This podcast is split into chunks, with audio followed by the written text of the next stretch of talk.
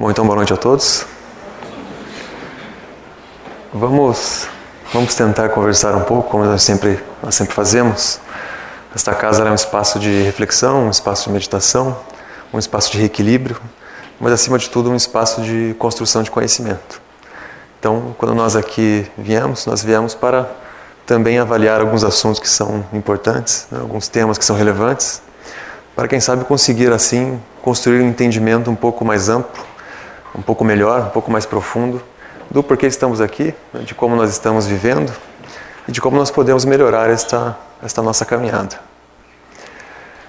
Já devem ter observado, né, se nós parássemos um pouco para avaliar, já devem ter observado que o mundo, e na realidade a própria vida, ela segue um movimento de ordem e de desordem.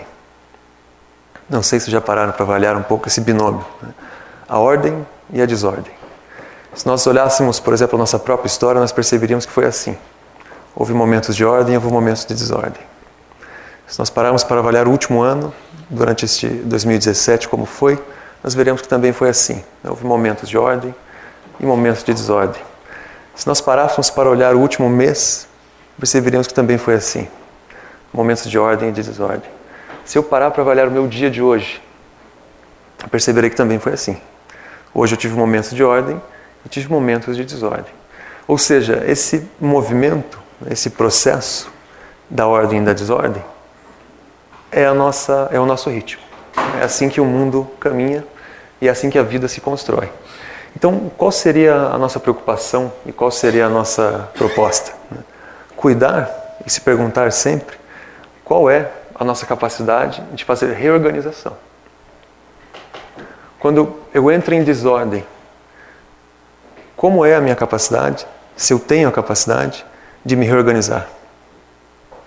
Quanto tempo eu levo, quando eu entro em um processo de desordem, para fazer a reorganização? Como está a minha prontidão para lidar, por exemplo, com os desafios que se apresentam a mim?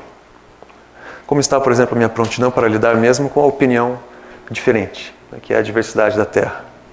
Quando eu encontro o diferente, será que eu tenho prontidão para lidar com essa desordem que é gerada no encontro com o diferente.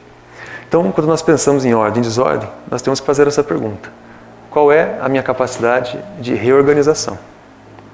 E é preciso ampliá-la, é preciso a cada dia melhorar essa capacidade, porque o movimento irregular, irregular de fazer ordem e desordem continuará. Esse movimento não vai parar, porque o próprio processo evolutivo é assim. Nós precisamos desorganizar para organizar novamente. Então, se esse movimento não vai parar, eu preciso melhorar a minha capacidade de reagir a ele, né? a minha capacidade de administrar, portanto, essas condições. Há uma frase do espírito Antônio Green, que é um espírito que constitui mensagens aqui, mensagens muito importantes, muito profundas, e ele tem uma colocação interessante que ele nos diz assim: Aqui não há como caminhar sem sujar as vestimentas. Aqui não há como caminhar sem sujar as vestimentas. Em qual, em qual contexto, em que sentido ele, ele afirmou isso? Né?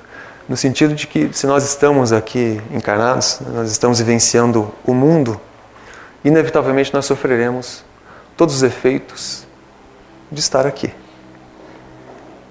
Então, já deve ter percebido que não há como não sofrer o impacto do frio, não sofrer o impacto do calor, não sofrer o impacto da chuva, não sofrer com cansaço, não sofrer com algumas doenças, não sofrer com estresse, né? não sofrer com adversidade. Ou seja, não há como aqui no mundo caminhar sem sujar as vestimentas. Né? Nós estamos em um espaço, estamos em um ambiente e sofreremos todos os efeitos desse ambiente. Mas o que a, o que a metáfora nos propõe? Ela nos propõe compreender que se as vestimentas se sujam, eu não me sujo. No sentido de que todos esses efeitos alcançam o corpo, mas eles não alcançam o espírito. Não há como caminhar sem sujar as vestimentas, significa afirmar que sim, nós sofreremos todos os efeitos materiais, portanto corporais, que aqui existem, mas isso não significa que enquanto espírito nós iremos nos abater, nos diminuir, nos destruir ou nos ou sofrer qualquer tipo de avaria. Sofreremos com as roupas, né, que é o corpo, mas não sofreremos enquanto espírito. Enquanto espírito, eu sempre vou observando, eu sempre vou crescendo e sempre vou me construindo e me tornando um pouco maior. Um outro ponto relevante que essa frase coloca, né, que está, está implícita na, na mensagem, é o seguinte: as, as roupas se sujarão, isso é verdade, mas eu não posso deixar né, que o núcleo fundamental que guia o meu comportamento, portanto, os meus princípios, né, eu não posso deixar que aquilo que eu realmente acredito, aquilo que é fundamental, se suje. O corpo se sujará, as roupas se sujarão, mas os princípios não. Há uma colocação importante que é assim: eu posso ceder em questões, mas nunca em princípios. Veja que é uma frase forte. Né? Eu posso ceder em questões, mas nunca em princípios. Então, neste processo de caminhar, e sim de sujar as vestimentas, eu não posso deixar com que os meus princípios, que são aquilo que fazem de mim o que eu sou, que são aquilo que dão base ao meu modo de ser, ao meu modo de pensar, ao meu modo de viver, eu não posso deixar que esses princípios se rompam. Os princípios não se sujam. Então nós temos que ter essa cautela de nunca ceder em princípios. O Dr. Locati, falando do mesmo tema, ele coloca da seguinte forma: ele nos disse assim: é preciso mundanizar-se, mas sem materializar-se. Vejam que interessante. É preciso mundanizar-se, mas sem materializar-se. Ou seja, sim, se eu estou no mundo, eu preciso me mundanizar. Ou seja, preciso conhecer o mundo, conhecer as pessoas, conhecer a diversidade, viver o que o mundo é. Mas eu não posso me materializar, ou seja, eu não posso ver só o que o mundo material é. Isso é mundanizar-se sem materializar-se. Ou seja, viverei o mundo, mas sem esquecer e sem romper com o prisma principal, que é sempre o prisma do crescimento espiritual. Esse não materializar-se é isso. É compreender que os efeitos da matéria não são o principal. Os efeitos da matéria não são e não devem ser aqueles únicos momentos que me preocupam, né? aqueles únicos momentos que ocupam meu próprio projeto de vida e meu próprio pensamento. Ou seja, mundanizar-se sem materializar-se é nunca esquecer o principal. Nunca esquecer qual é o foco central. Nunca esquecer realmente, efetivamente, o porquê nós estamos aqui. Nós não estamos aqui pela materialização. Nós estamos aqui pela espiritualização.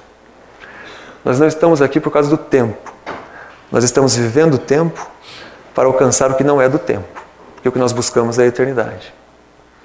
Percebam, por exemplo, o que é o conhecimento, o que é o crescimento moral, o que é o próprio crescimento afetivo do ser. É o que é imaterial. Ou seja, nós vivemos as consequências do tempo para conseguir aquilo que o tempo não nos dá, que é o que supera o tempo, que é o espiritual. Então, esta caminhada, ela deve se dar sempre com este ponto de vista central, né? esta consciência do que é efetivamente o mais importante? E essa é uma pergunta que eu deveria constantemente fazer a mim mesmo. O que é efetivamente mais importante? Quando nós pensamos nesse processo de se reorganizar, nós temos que avaliar também uma outra palavra importante, né? que é o presente. Presente, simples assim. A nossa janela de crescimento, o nosso espaço de crescimento é o presente. Isso pode parecer até repetitivo, né? mas a janela que eu tenho para crescer é o hoje. É o agora. É o presente. Não é o passado e não é o futuro. A janela que eu tenho é efetivamente o presente. Então nós teríamos que avaliar também o quanto nós gastamos da nossa energia, do nosso desempenho, da nossa capacidade no presente e o quanto nós não estamos gastando ou com o passado ou com o futuro. E avaliar o quanto nós estamos equilibrando um pouco isso. Eu não posso, por exemplo, me angustiar muito me angustiar tanto pensando no que já foi, e nem me angustiar muito, me angustiar tanto pensando no que poderá ser. Eu preciso sofrer mais o que está sendo. Eu preciso viver mais o que eu estou sendo.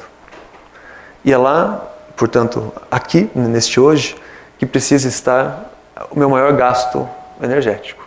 Eu não posso gastar energia demais, atenção demais, pensamento demais com as duas outras pontas, tenho que gastar com este aqui, que é o campo onde eu estou. Se nós fôssemos avaliar uma metáfora, né, se nós fôssemos pensar uma metáfora, nós poderíamos imaginar mais ou menos assim. Então vamos pensar este salão, esse grande salão aqui, como se esse salão fosse um grande campo e nesse campo existem várias lâmpadas apagadas. Então vamos tentar construir juntos a imagem mental. Né? Então pensem que este campo, este salão é um grande campo e há lâmpadas espalhadas por todo o salão. E estas lâmpadas estão apagadas. Aí imaginem que uma parte desse salão é o passado, a outra parte é o presente, a outra parte é o futuro.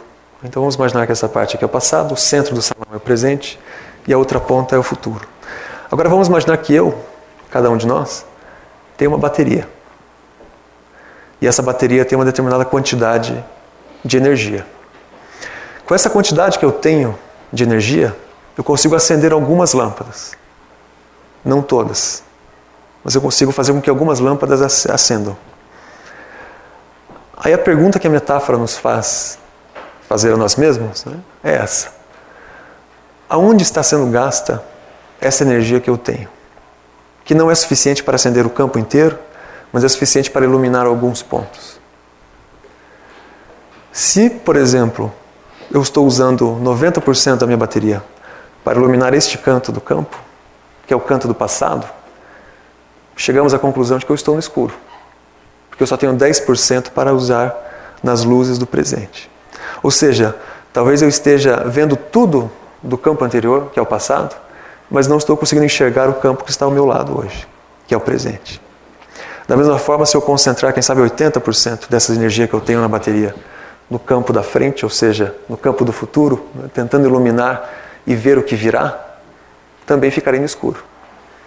Porque o meu campo do presente está mal iluminado. Então vejo que a metáfora é interessante porque ela nos mostra que, sem priorizar o presente, sem iluminar, portanto, o cenário contemporâneo, eu não me localizo bem. Eu não vejo bem, porque eu não consigo nem perceber o que está ao meu redor. O que está ao meu redor hoje é a minha janela de crescimento. O que está ao meu redor hoje são as pessoas, são os lugares, são as situações, são os contextos, são os desafios que estão disponíveis a mim para crescer. Esse é o presente. E é ele que eu devo efetivamente iluminar. Quem sabe o nosso maior esforço, né, o nosso maior desafio, seja conseguir ser sempre o nosso melhor comportamento.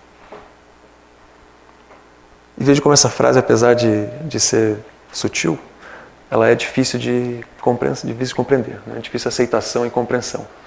É preciso ser sempre o seu melhor comportamento. Essa é a forma mais eficiente de crescer. Ser sempre o seu melhor comportamento.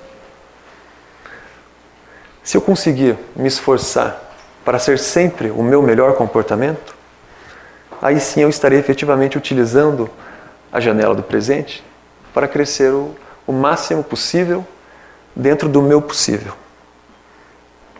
Esse é um outro ponto que nós não podemos esquecer. Né? Nós cresceremos o máximo possível dentro do nosso possível. E nós temos um possível, que é o nosso momento evolutivo. Então, quem sabe seguindo esses dois eixos, né, que seria nunca ceder em princípios e buscar sempre ser o seu melhor comportamento, quem sabe seguindo esses dois eixos, seja muito mais fácil, seja mais eficiente e tenhamos um resultado melhor nesse processo de ordem e desordem.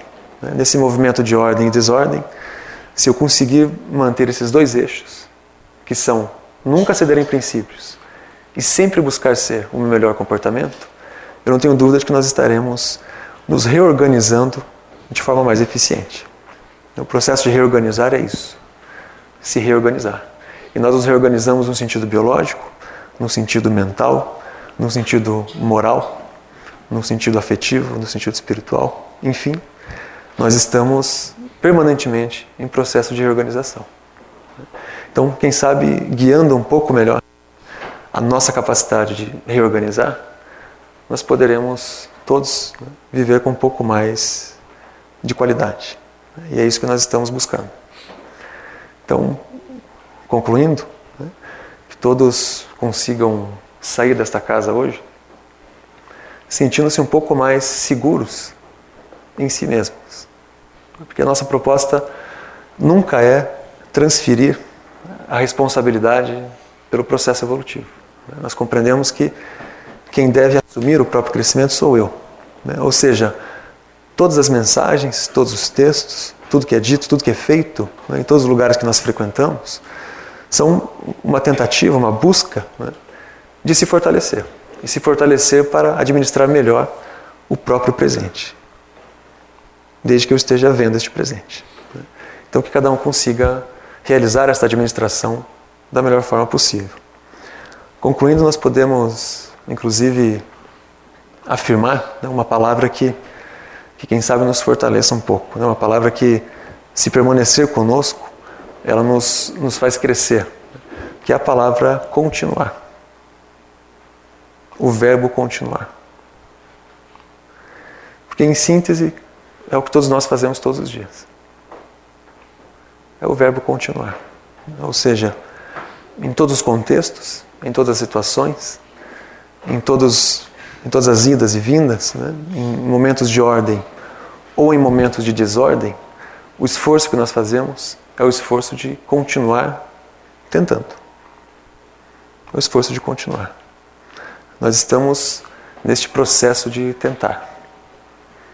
E vamos tentando cada vez mais, com mais confiança, e sempre respeitando o tempo, o momento, o presente e o possível de cada um. E assim nós vamos caminhando. Então, uma boa noite a todos e continuem tentando. Todos nós, todos nós estamos. Vamos tentando, reorganizando e continuando. Tentando, reorganizando e continuando. E amanhã vai ser assim também. Hoje foi, amanhã será assim. E nessa, nessa caminhada, quando nós paramos para perceber, nós já somos um pouco maiores do que nós éramos. Nós já somos um pouco melhor do que nós éramos. Portanto, naquela busca de ser sempre o seu melhor comportamento, quando parar para perceber, eu já sou um pouco melhor. Desde que eu esteja sempre buscando romper com esse próprio limite que sou eu. Certo? Então, uma boa noite. Com licença.